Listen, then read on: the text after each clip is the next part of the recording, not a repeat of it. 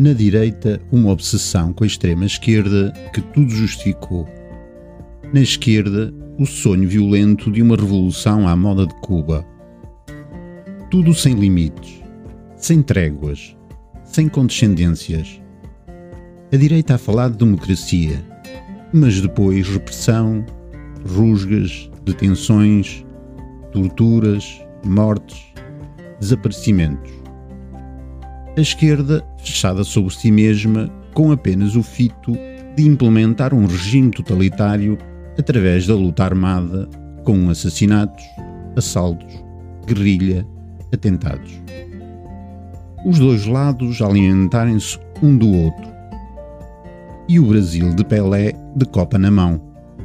E a democracia, apesar de tudo.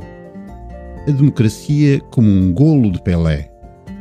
Apesar dos extremistas. E os radicais agora a jogarem o jogo da democracia e a democracia a ganhar. O Brasil a ganhar. Mas o jogo ainda não terminou. Nunca termina. Boas leituras.